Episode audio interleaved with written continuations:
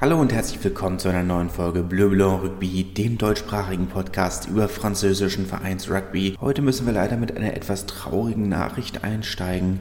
Jordan Michalet, Verbinder von Rouen Normandie Rugby in der Pro D2, ist äh, überraschend verstorben im Alter von 29 Jahren. Hat die Saison äh, 16 Spiele für die Normannen bestritten, 157 Punkte erzielt, unter anderem 2013 U23 Meister geworden mit dem FC Grenoble.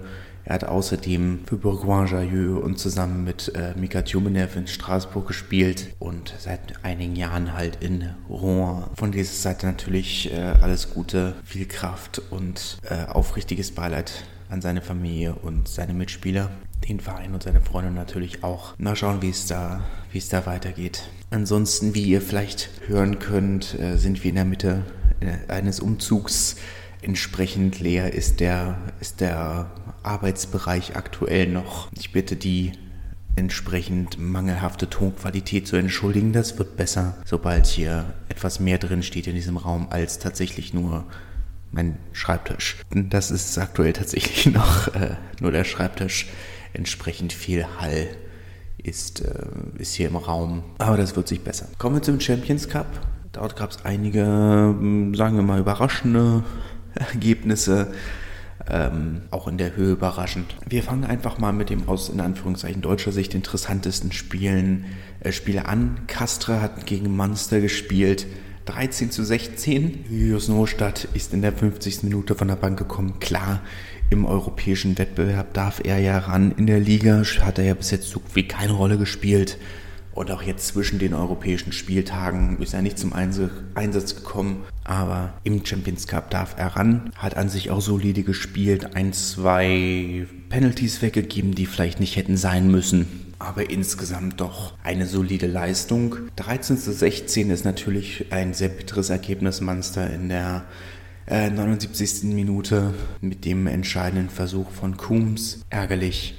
Castre damit ähm, nur noch bedingt mit Chancen fürs Weiterkommen. Aber das war letzten Endes auch in der Form zu erwarten. Eine schwer, schwere Gruppe, äh, unter anderem mit dem englischen Meister Harlequins. War klar, dass das schwer wird, zumal der Champions Cup für Castre nicht unbedingt eine Priorität zu sein scheint. Die Wasps haben 30 zu 22 gegen Toulouse gewonnen. Ähm, auch nicht so überraschend. Letzten Endes Toulouse schwächt schon seit einer Weile Antoine Dupont verletzt und ohne ihn haben sie tatsächlich eine relativ maue Quote. Mit ihm von aus 30 Spielen haben sie, ich will nicht lügen, 28 gewonnen. Ohne ihn ist das tatsächlich eine 50-50-Sache.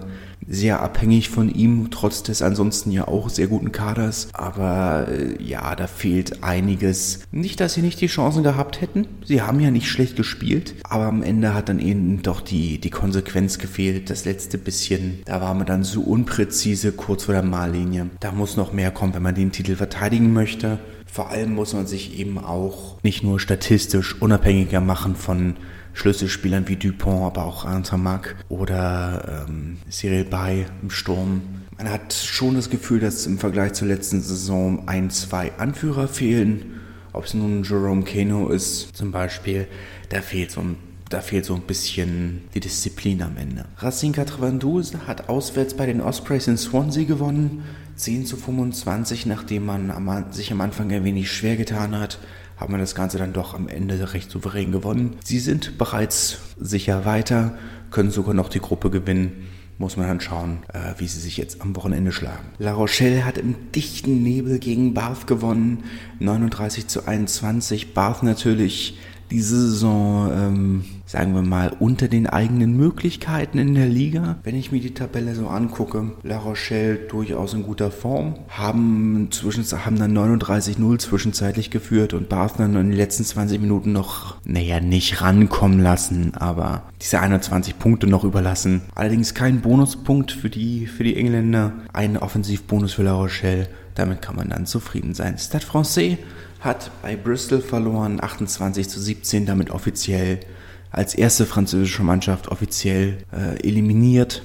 Nicht überraschend. Stade Francais hatte eine durchaus durchwachsene und schwierige Saison. Von daher vielleicht der Champions Cup nicht unbedingt eine Priorität. Die Qualifikation für den Champions Cup nächste Saison ist eine Priorität, aber der Champions Cup diese Saison beim aktuellen Verlauf äh, dieser Saison nicht unbedingt eine Priorität. Montpellier hatte in Dublin einen Rekord aufgestellt, ein Negativrekord, aber immerhin 89 zu 7 haben sie gegen Leinster verloren.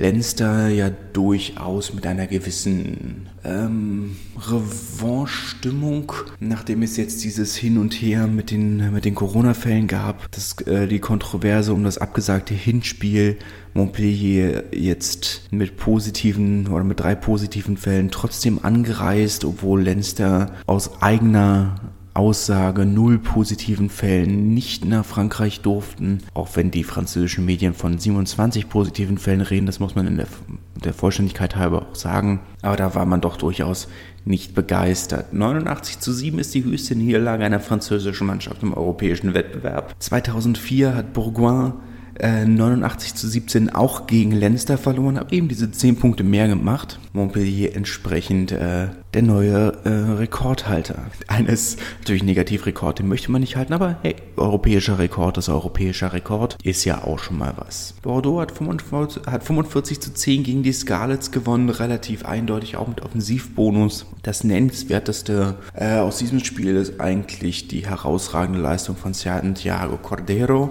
der Argentinier, eigentlichen Flügelspieler, hat äh, aufgrund Verletzungen kurz vor dem Spiel wurde er auf die 9 gestellt, wo er sich äh, herausragend geschlagen hat, muss man ja auch in Fairness sagen. Ist dann vielleicht auch was für die Zukunft, wenn Matt Lucu ähm, mit der französischen Nationalmannschaft involviert ist, dann wäre das vielleicht auch eine Alternative. Die Liste für die Six Nations ist ja gestern, ja, Dienstag veröffentlicht worden.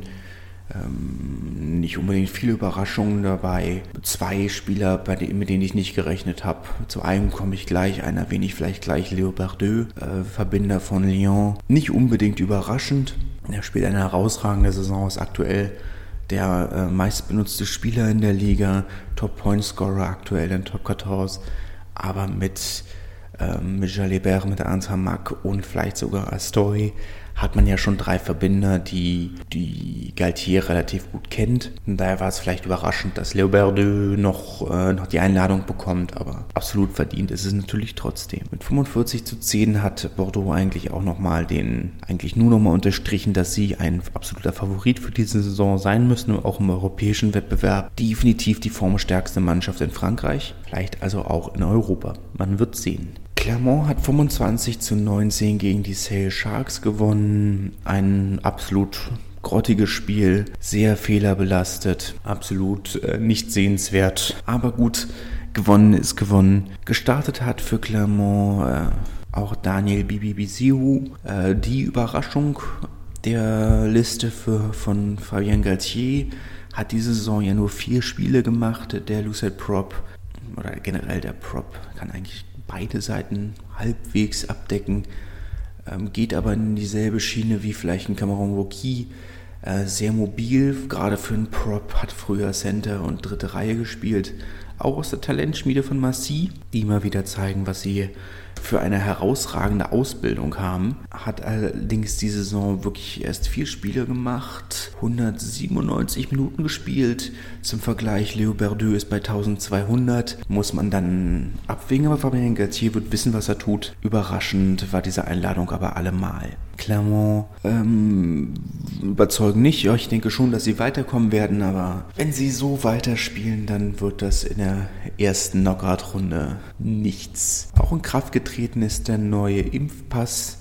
Äh, bis jetzt galt ja immer der, der Gesundheitspass, der Pass sanitär, ähm, der eben auch Tests, so eine relativ lockere Teststrategie quasi abgedeckt hat ein 48 Stunden alter Antigentest oder ein 72 Stunden alter PCR-Test hat gereicht. Jetzt müssen die Spieler eben geimpft sein. Viele Spieler wird das sicherlich nicht betreffen.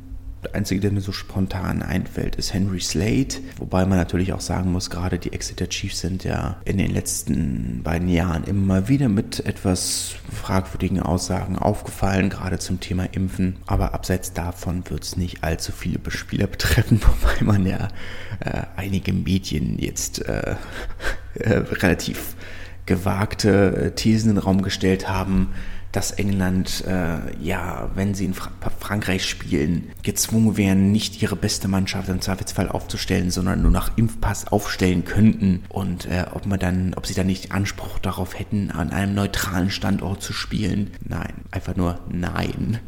Was sollen sie machen? Soll Italien seine Spiele auch alle verlegen? Oder? Naja, gut. Kommen wir zum Challenge Cup.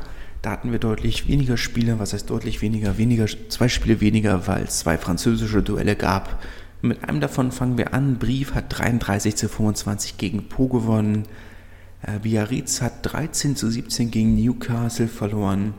Worcester hat 23 zu 34 gegen Toulon äh, verloren. Natürlich Toulon da sicherlich ähm, unter den Favoriten für, für einen Titelsieg, genauso wie Lyon, die äh, 37 zu 6 gegen Perpignan gewonnen haben. Wobei Perpignan diesen Wettbewerb sicherlich äh, auch hauptsächlich dafür genutzt hat, etwas jüngeren Spielern ein wenig Spielzeit zu geben. Ich sage es auch an dieser Stelle nochmal, auf Modern Sports TV sind natürlich auch einige Challenge, äh, Champions Cup Spieler am Wochenende wieder frei, live und äh, legal. Schau mal. Also, das ist meine Empfehlung. Solltet ihr am Wochenende nichts vorhaben, da hättet ihr euer Programm. Kommen wir zu Pro D2 und fangen am besten mal mit einem Spiel an, das mir äh, relativ viel Rugby-Stimmung fürs Wochenende geraubt hat. Narbonne gegen Agen, 24 zu 26 ist das Spiel ausgegangen. Etwas bitter, das Ende für, für meinen Verein, für Narbonne. In der 79. Minuten Landre Gerber, der erst vor zwei Wochen aus äh, Chambéry gekommen ist, der Verbinder, hat von einem äh, Goal-Linien-Dropout den, äh, den Ball bekommen und äh, das Drop Goal durch die Stangen, beziehungsweise gegen die Stange gesetzt und von da aus durch die Stangen für diese 26 zu 24 Führung. Nachdem man letzte Woche, beziehungsweise die Woche davor in, äh, in Aurillac schon mit der Sirene den Versuch zur Niederlage kassiert hat, zu diesem 13 zu 18 bzw. 18 zu 13. Jetzt also noch eine Niederlage in der letzten Minute, äh, dass man absteigen wird. Diese Saison war ja, hatte ich ja schon vor Beginn vorausgesagt, aber das ist jetzt schon sehr herzerreißend, fast noch schwieriger zu schlucken als diese hohen Klatschen. Also ich finde das hier, finde so eine Niederlage fast schlimmer als, als diese 70 zu 0 Klatsche gegen Oyonnax zum Beispiel. Ja, sehr deprimierend das hat äh, sehr viel Rugby-Stimmung fürs Wochenende kaputt gemacht, muss ich sagen. Das war unschön. Aber gut, Agen äh, gewinnen der erste Auswärtssieg seit, naja, fast zwei Jahren. Für sie ist das natürlich sehr schön, so bitter das natürlich für uns ist. Oder für uns in Narbonne oder für uns, die wir für Narbonne sind. Aber für Agen ist das natürlich ein sehr wichtiger Sieg, wichtige Punkte im Abstiegskampf. Das ist sicherlich ein sehr sehr wichtiger Sieg. Nevers hat 27 zu 6 gegen Monomarsan gewonnen, die überraschend und erschreckend blass geblieben sind. Ich hätte zumindest nicht gedacht, dass Nevers äh, mit Bonuspunkt, mit Offensivbonus gewinnt. Dass sie durchaus die Chance haben, gegen Monomarsan zu gewinnen, hätte ich schon gedacht. Aber in der Höhe ist das schon sehr überraschend. Monomarsan sehr enttäuschend. Kennt man von ihnen diese Saison eigentlich gar nicht nachdem sie ja schon auswärts in Grenoble verloren haben, was sicherlich nochmal ein gutes Stück schockierender ist als dieses Ergebnis. Aber gut, für Nevers ist es natürlich ein sehr wichtiger Sieg, nicht nur um äh, in den Playoffs oder in Playoff-Plätzen zu bleiben, aber auch für Selbstbewusstsein, dass sie eben diese Top-Teams auch besiegen können. Das war ja letzte Saison das Problem, dass sie gegen die stärkeren Gegner, gegen die Top 6 Kandidaten immer gepatzt haben. Von daher sicherlich nochmal ein guter Klopf auf die eigene Schulter. Ebenso für Bayonne, die 31 zu 6 gegen Aurillac gewonnen haben. Ähm, nach einer Negativserie nun endlich der, der Wandel zum Positiven. Auch wenn das natürlich gegen eine Mannschaft kommt, die jetzt nicht unbedingt ähm, auf Sieg gespielt hat. Aurillac sicherlich mit dem, was man einen ähm, Pass nennt. Äh, diese Niederlage hatten sie einkalkuliert, aber trotzdem natürlich für Bayern ein sehr wichtiger Sieg. Colomiers haben 32 zu 29 gegen Rouen gewonnen, äh, hart erkämpft, aber endlich ist man wieder zurück in der Spur. Auch sie haben ja eine kleine Negativserie gehabt und jetzt doch wichtige Punkte wieder im Aufstiegsrennen. Gerade auch fürs Selbstbewusstsein. Haben ja immer wieder einige Spiele gehabt diese Saison, äh, wo sie äh, eine Halbzeit verschlafen haben. Aber bis jetzt äh, haben sie es dann immer mal wieder geschafft, sich zurückzukämpfen. Haben ja ihren ersten Auswärtssieg diese Saison auch in Rouen geholt. Entsprechend also der äh, Doppelsieg über die Normannen. Grenoble hat 10 zu 25 gegen Wann verloren.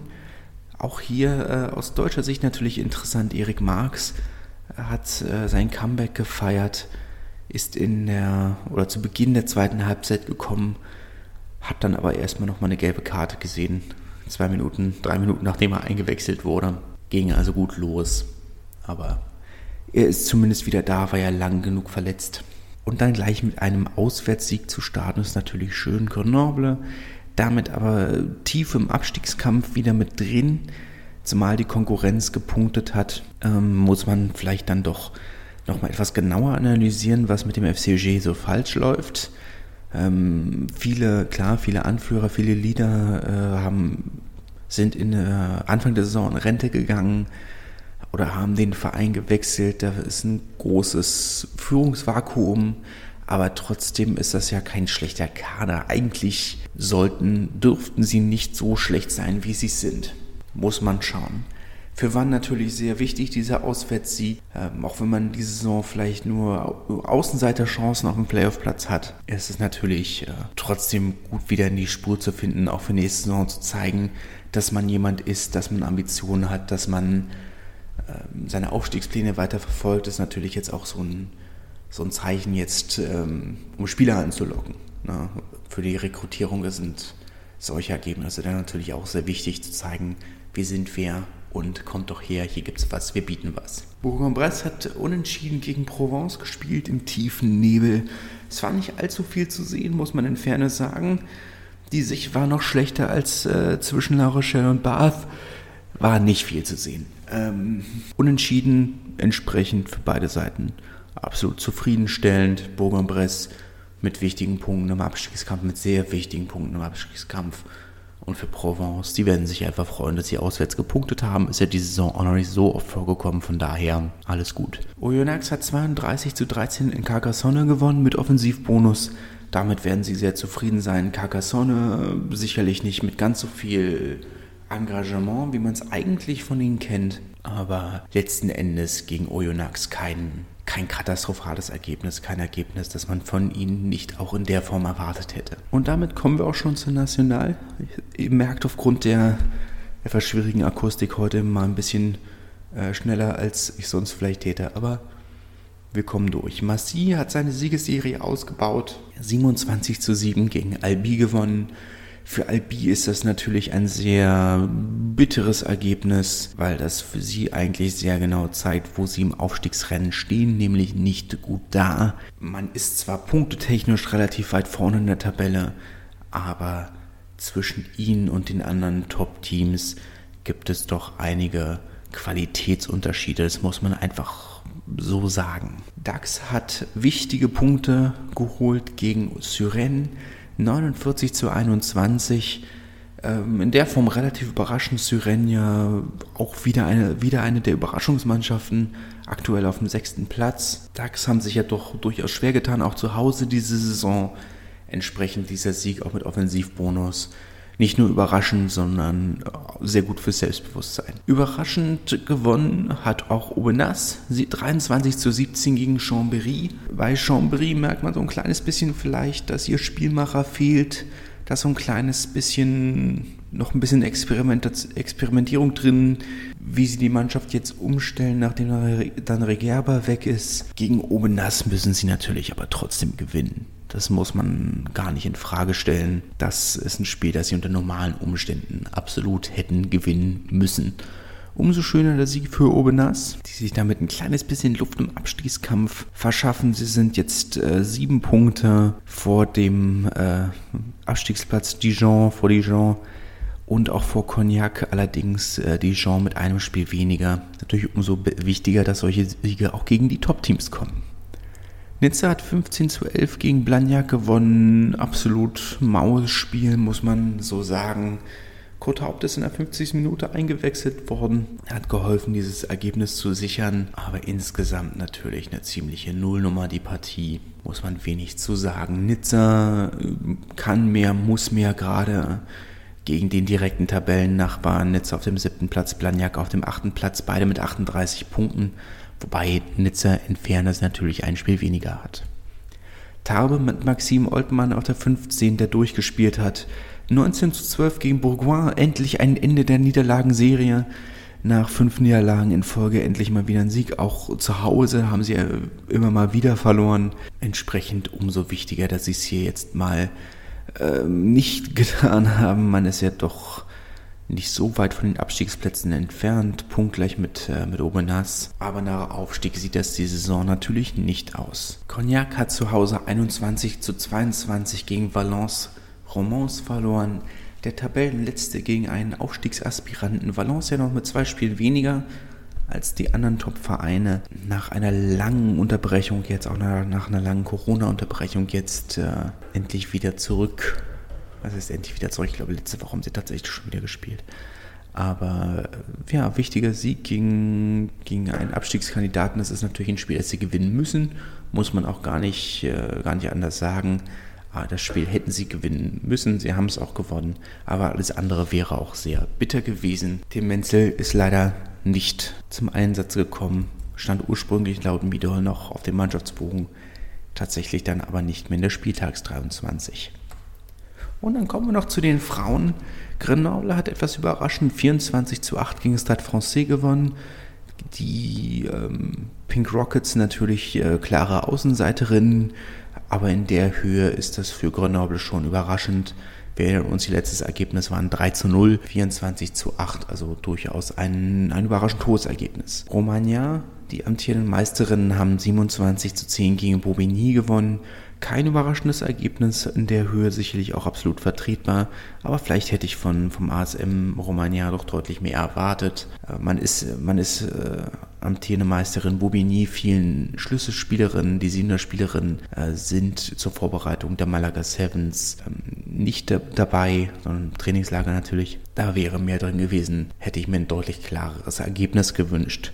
Rennen gegen Toulouse wurde abgesagt. Kommen wir also zum Pool B. Dort hat Blagnac gegen Chili gewonnen, 41 zu 0. Beide Vereine ja ein bisschen eingeschränkt, auch aufgrund äh, der siebener Turniere.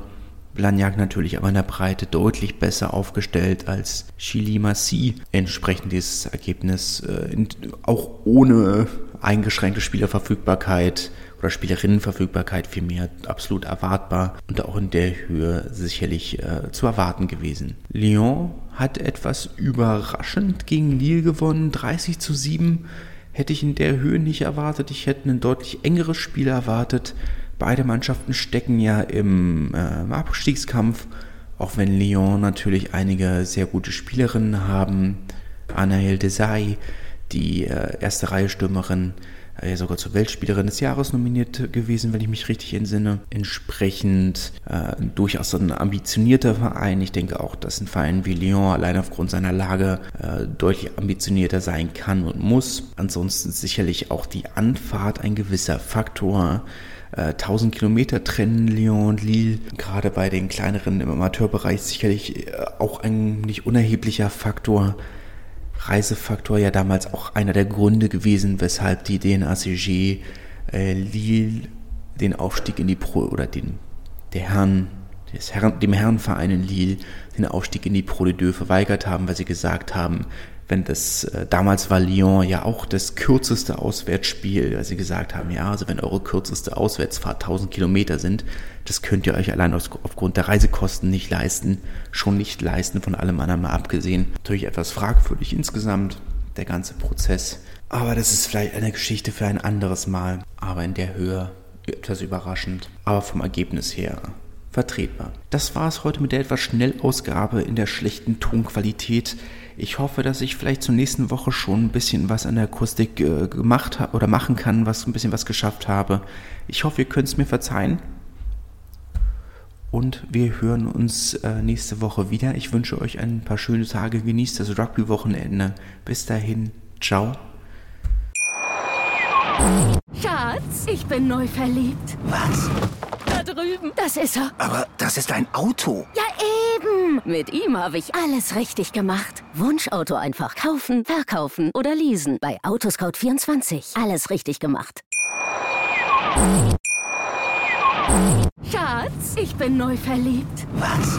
Da drüben. Das ist er. Aber das ist ein Auto. Ja, eben. Mit ihm habe ich alles richtig gemacht. Wunschauto einfach kaufen, verkaufen oder leasen. Bei Autoscout24. Alles richtig gemacht.